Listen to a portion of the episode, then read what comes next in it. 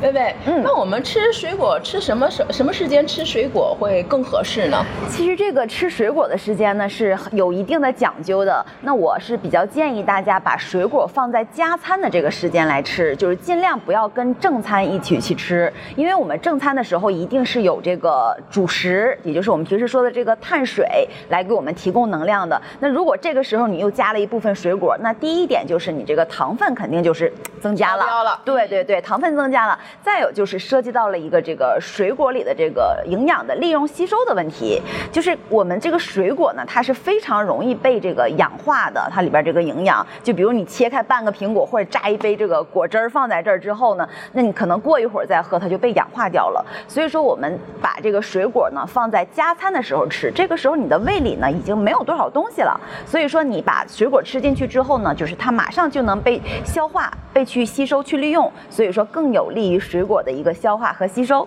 嗯嗯今天听了薇薇给我们讲了这么多关于水果的吃法啊，我再给大家最后总结一下。嗯首先，第一点，水果不能代替正餐去减肥。对第二点，我们在选择水果的时候要有技巧啊，尽量选择那些低糖的水果比较好。对第三点，我们吃水果啊要有一个好的一个时间，最好在上午加餐的时候，哎，嗯比较好。嗯最后一点呢，就是我们吃水果啊，虽然很好吃，但是也要有一个限量啊，尤其你在减肥期间，大家吃两百克啊，一天嗯两百克的水果嗯就足够了。对怎么样？大家有没有记住这些呢？在下一期啊，我们会继续跟大家聊聊大家比较感兴趣的话题，嗯哎，就是我们在饿的时候吃什么才不会胖呢？欢迎大家能够继续收看我们的节目，我们下期再见吧。拜拜。